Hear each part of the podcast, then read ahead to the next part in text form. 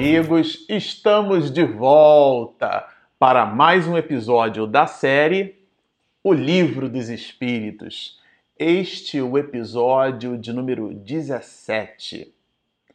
Bom, para você que está nos acompanhando no canal, nós estamos estudando esse opúsculo maravilhoso, o Livro dos Espíritos, e estamos com calma e com detalhe, saboreando as 17 partes da introdução dessa obra magnânima, expedida 18 de abril de 1857 e depois em março de 1860.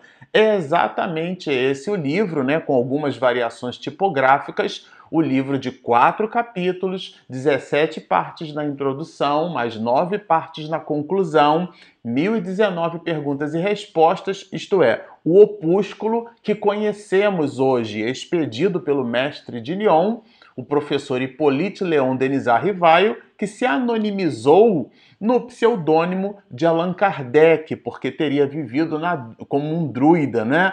Aliás, a própria cidade da França, né, uma província romana, Lugdunum, foi o espaço que ele mesmo, o mestre de Lyon, houvera vivenciado. Então existia ali uma certa habitualidade de sua parte. Por tudo isso e por uma coisa ou por outra, ele vai expedindo nessa obra que a gente tem a, a preciosidade a oportunidade de saborear. E estamos aqui com este episódio, né? É, de número 17 exatamente no item 10.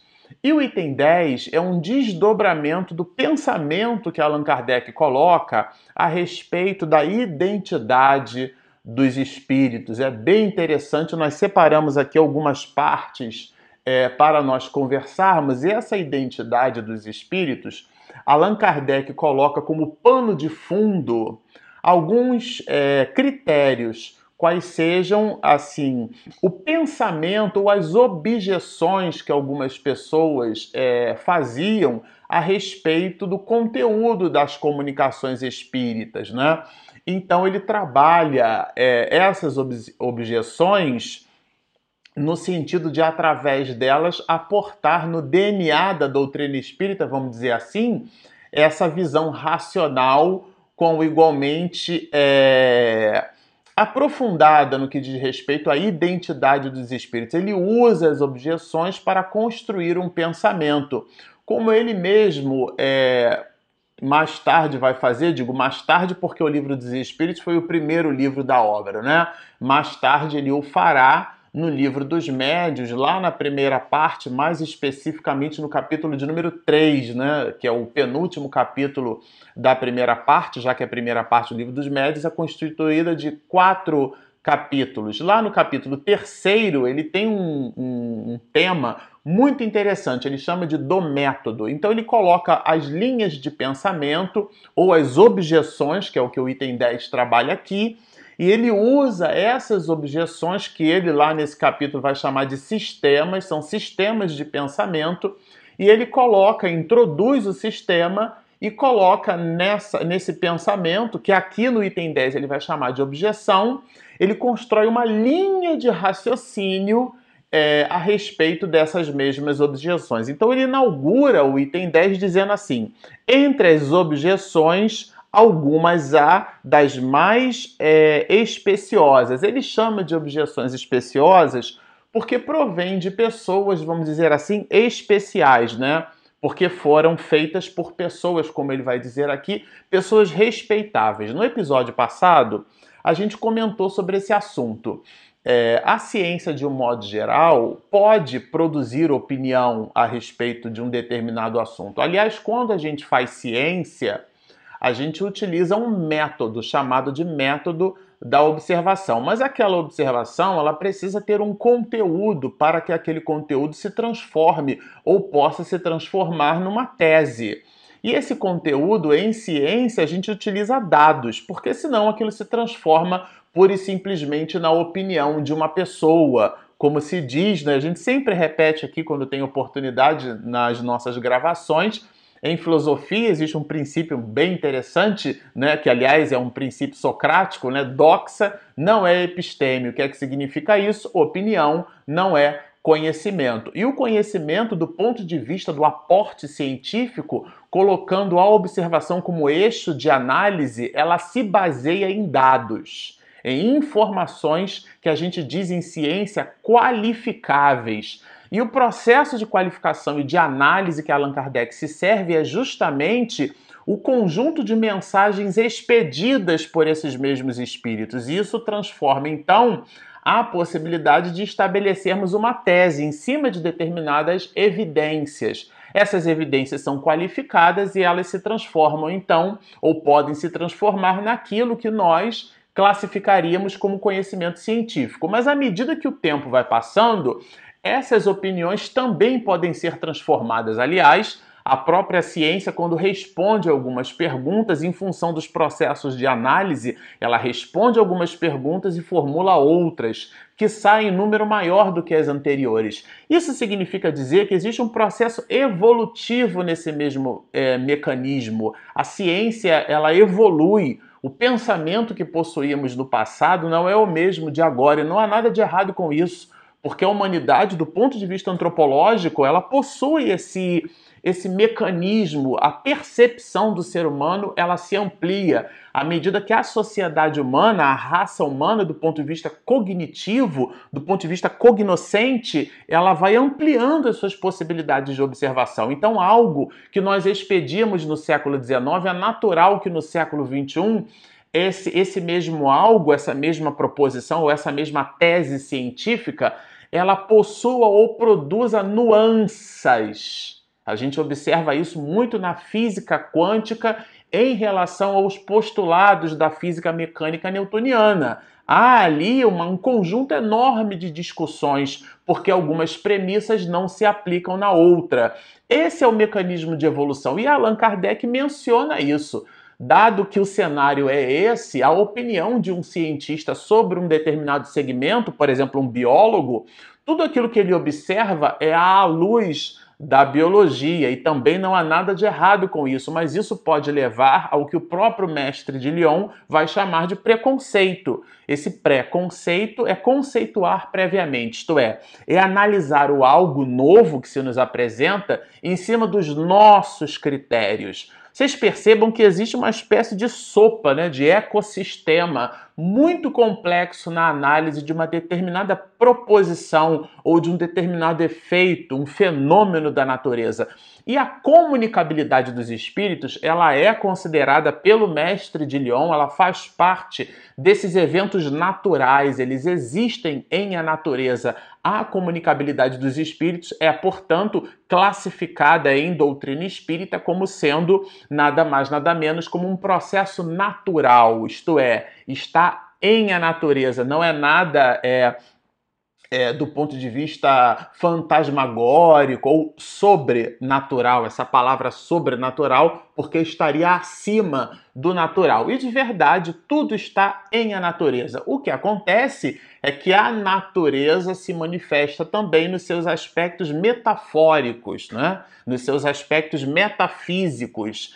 E, ou seja, elas estão, é, alguns fatos, eles são anteriores à própria física, à própria ciência, por é, a própria realidade material objetiva que a ciência utiliza para fazer análise. Então, nessa perspectiva, inclusive por ela, que Allan Kardec vai dizer que o Espiritismo é uma ciência nova porque as ciências observam e produzem fatos e produzem, é, a partir dos fatos, né, produzem dados. Esses dados são o resultado de uma análise, mas é a análise do ponto de vista material. A comunicabilidade dos espíritos é uma análise imaterial porque os espíritos, na verdade, estão nessa camada, essa camada metafísica.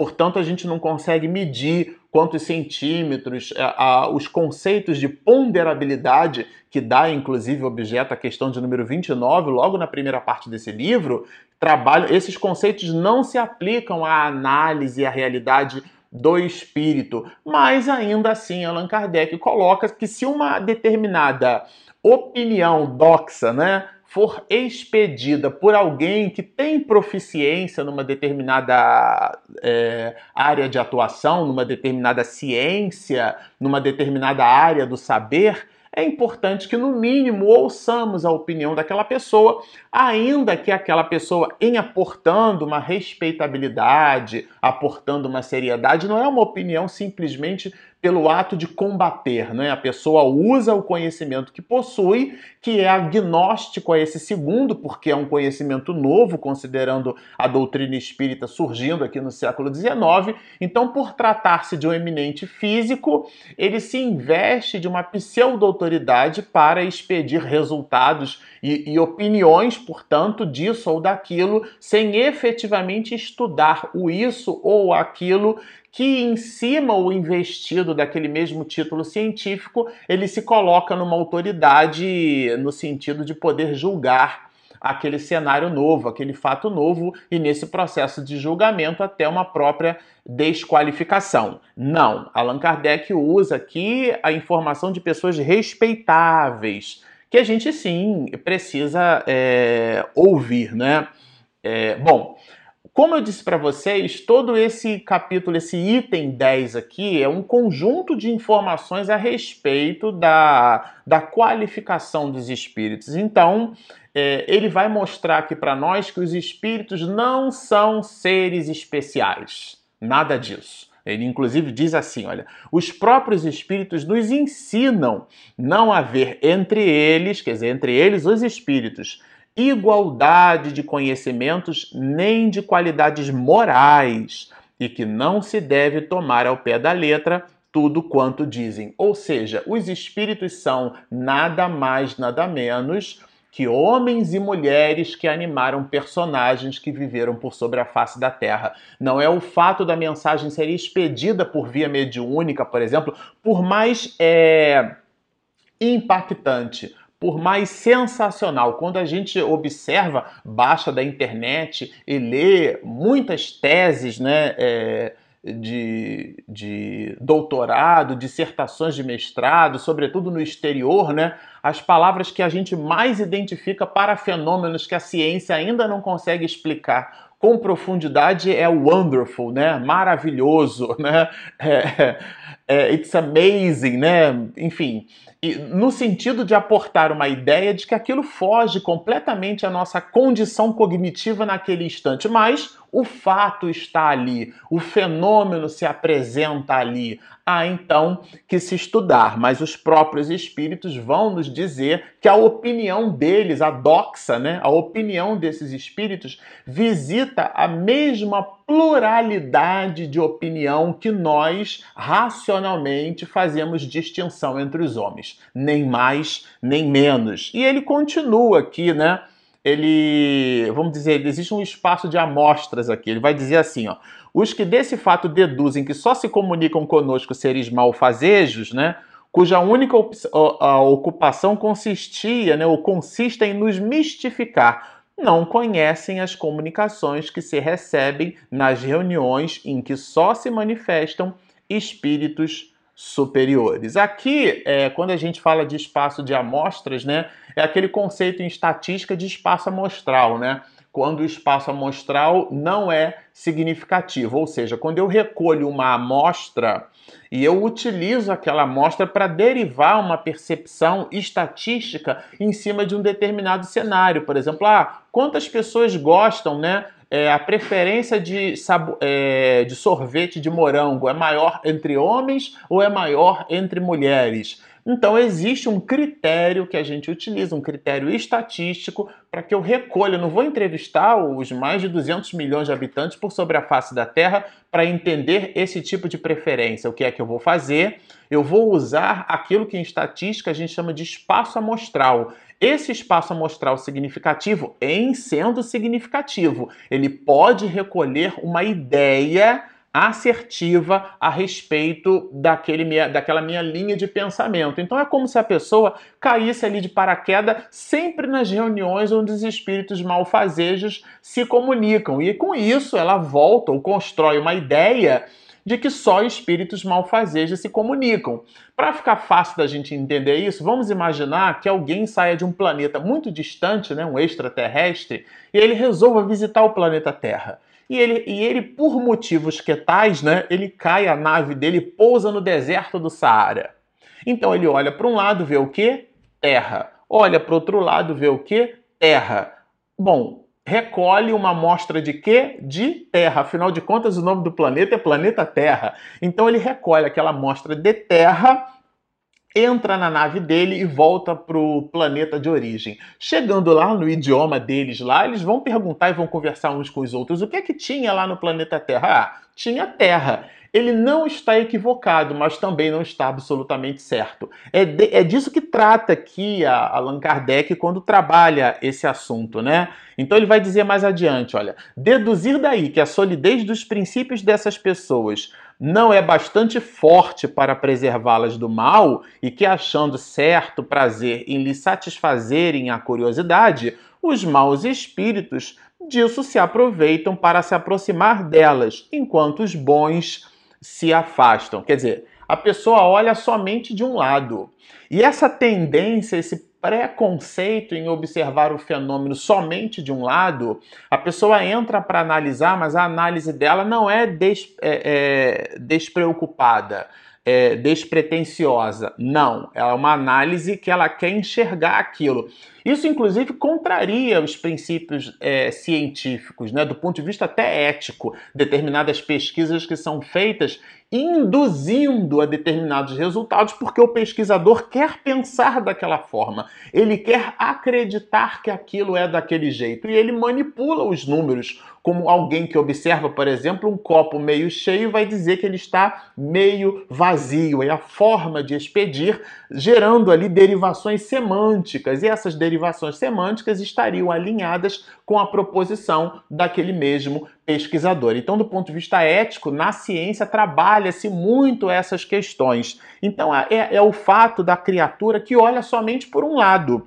Então, ele vai dizer justamente disso. E os espíritos inferiores vão se aproveitar dessas características dessa pessoa. Esse é que é o ponto alto. Nós nos lembramos muito, né, da Aliás, isso foi objeto de um, de um filme, né? Do, os Transformers expediram um, um filme e o título do filme era A Face Oculta da Lua. Por que isso? Porque a, a Lua rotaciona, ela, ela, ela, gira por sobre o seu eixo, mas alinhado com o mesmo movimento de rotação da própria Terra. Então a força de maré faz com que a face da Lua fique trancada. Então a gente observa sempre para a mesma face da Lua. A face da Lua não muda. Na verdade, ela gira junto, ela rotaciona a Lua junto com o próprio movimento, né, sobre o seu próprio eixo que a Terra tem, com uma variação de spin né, de 20 e poucos graus, mas a Lua acompanha esse movimento da Terra e gira junto. Então a, a face da Lua está trancada. Por isso que o título do filme é A Face Oculta da Lua, porque é o lado da Lua que nós só passamos a conhecer depois que a NASA expediu, então, é, missões para a Lua, para conhecer essa outra face da Lua, os, os, os telescópios né, que foram lançados no espaço para observar o Hubble, a exemplo do Hubble e de muitos outros, né? Para a gente conhecer esse outro lado. Então a pessoa fica com uma visão única de que a face da Lua, por exemplo, é uma relação metafórica, mas se aplica. Ela é única e exclusivamente aquilo, e não é verdade. Então a pessoa fica com uma monoideia, com uma ideia fixa em cima de uma única face, a exemplo da Lua, mas na verdade existe a sua face oculta, né? E ele trabalha aqui essa, essa questão, né? Justamente desdobrando o seguinte: os que assim julgam se colocam na situação do estrangeiro, que chegando a uma grande capital, pelo mais abjeto dos seus arrabaldes, né, das suas pessoas, julga-se de todos os habitantes pelos costumes e linguagem desse bairro ínfimo. Aqui ele trabalha essa ideia que eu achei bem interessante, que é um pouco parecido do exemplo que a gente deu, né? A pessoa visita uma cidade e nessa cidade ela visita um bairro do interior. Esse bairro do interior ela conversa com uma pessoa. Esse bairro do interior, e aqui não é nenhuma visão preconceituosa, é conceituosa, né? Um bairro afastado da cidade, considerando a porta de entrada, por exemplo, o, o porto, né? E toda a cidade cresce à margem ali daquele porto, ela se desenvolve. Então o campo é essa região distante da cidade. E existem também alguns bairros, alguns vilarejos que são formados e construídos distante dessa cidade, distante da área urbana, estão, portanto, abaixo dessa área urbana e ela vai qualificada como suburbana, porque está abaixo dessa área urbana, considerando a porta de entrada como sendo porto, né? A palavra Portugal, inclusive, vem daí, né? Cidade do porto. Então tudo aquilo se desenvolve a partir do porto. E obviamente que essas cidades, é, esses bairros, perdão, suburbanos, eles não terão no seu DNA a mesma proficiência ou as mesmas é, condições, o mesmo ecossistema que a própria cidade eventualmente venha a construir. O desenvolvimento tecnológico, a gente, a, a gente identifica ele nos grandes centros urbanos, né? A gente inclusive classifica as cidades colocando as regiões e capitalizando, daí a palavra capital, né? Qual a capital de uma determinada cidade, qual a capital de um determinado país, porque é aquele centro nervoso. Então, dentro desse princípio, uma pessoa que visitasse um bairro ínfimo não poderia aportar todo o conjunto de opiniões e de saberes daquela mesma cidade. E ele faz uma brincadeira, né? É, em relação a essa questão, porque ele vai dizer o seguinte: perguntam eles, os espíritos de escol descem até nós, dado que os inferiores estariam então muito vinculados a essa tendência nossa de ficar simplesmente buscando elementos de crítica, e os superiores, né?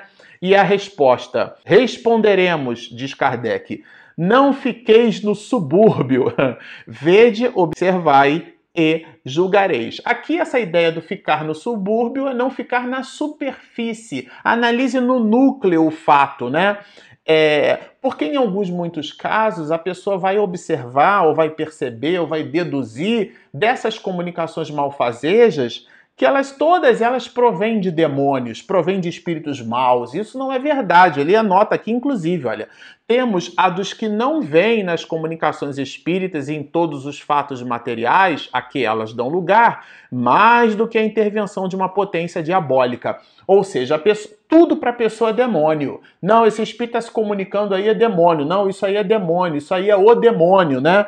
E aqui Allan Kardec apresenta uma linha de, de raciocínio bem interessante, porque existem mensagens expedidas por esse dito demônio de um altíssimo teor filosófico, né? Acrescentaremos tão somente que, se assim fosse, né, diz Kardec, forçoso seria convir em que o diabo é, às vezes, bastante criterioso e ponderado, sobretudo muito moral, ou então em que há bons diabos. Achei bem interessante isso, porque a mensagem é boa, então não pode, é, a origem dela não pode vir de um espírito mau. E ele acrescenta, efetivamente, como acreditar que Deus só ao espírito do mal permita que se manifeste. Porque aqui já é uma ideia, antes de tornar alguém espírita, torne-o espiritualista. Aquele que acredita ainda assim que é o demônio que se comunica, bom, de alguma forma ele acredita na comunicação dos espíritos, né? E ele constrói uma linha de raciocínio. Bom, dado que então os espíritos se comunicam e a gente está qualificando-os como espíritos maus, mas aí como é que é Deus nesse papel? Então ele só permite que os espíritos maus se comuniquem, já que a gente não observa, ou aquele que diz, né, observar e analisar, só qualifica aquelas mensagens como, como vindas né, originárias de um espírito demoníaco. E Allan Kardec estabelece aqui uma linha de raciocínio para fechar o item 10 bem interessante. Se ele não pode fazer, quer dizer, ele não pode fazer a contenção da comunicação desses espíritos maus, não é onipotente, a única potência. Se não, é, se pode e não faz, vamos dizer, não, Deus é onipotente. Mas se ele não realiza, ou seja, se ele permite que os espíritos maus, só os espíritos maus se comuniquem, desmente a sua bondade. Então, em nenhuma das duas perspectivas, né, Kardec é bem racional, é zero e um, é binário, né? Se Deus, então, ele, se ele, ele permite ou ele não permite? Se ele permite que os espíritos maus só ele se comuniquem, ele não pode ser, então, bom. Mas se ele ele efetivamente é, não consegue permitir, se ele não tem gerência sobre aquilo, então Deus não pode ser considerado como sendo onipotente, né? Admitir a comunicação dos maus espíritos é reconhecer o princípio das manifestações. Então, ainda assim, ainda que a pessoa acredite que é o demônio, ela já começou bem. Basta simplesmente construir essa linha de raciocínio para que ela entenda que de fato são os espíritos que se comunicam. E ele fecha aqui esse item, né? É o bom senso encarnado brilhantemente através de uma reflexão. Como então se há de acreditar sem piedade que ele, né, está falando de Deus com E maiúsculas, só permita o mal com exclusão do bem? Então, essa linha de raciocínio é contrária ao pensamento das religiões, sobretudo o pensamento da doutrina espírita. Bom, nós ficamos por aqui, fechamos esse item 10. Vocês percebam que é um material riquíssimo e sempre ao final, se você nos assistiu até aqui, e ainda não se inscreveu, por favor, lá embaixo tem ali inscreva-se do lado, tem aquele joinha. A gente pede para você também clicar no sininho, porque assim que a minha esposa Regina faz a edição caprichadíssima, você receberá a mensagem, a notificação em primeira mão. E nós temos também o nosso aplicativo, nosso app, que é gratuito, disponível na Play Store e na Apple Store. Bom, estão feitos os convites. Baixem o nosso app, inscrevam-se no nosso canal, sigam-nos e muita paz.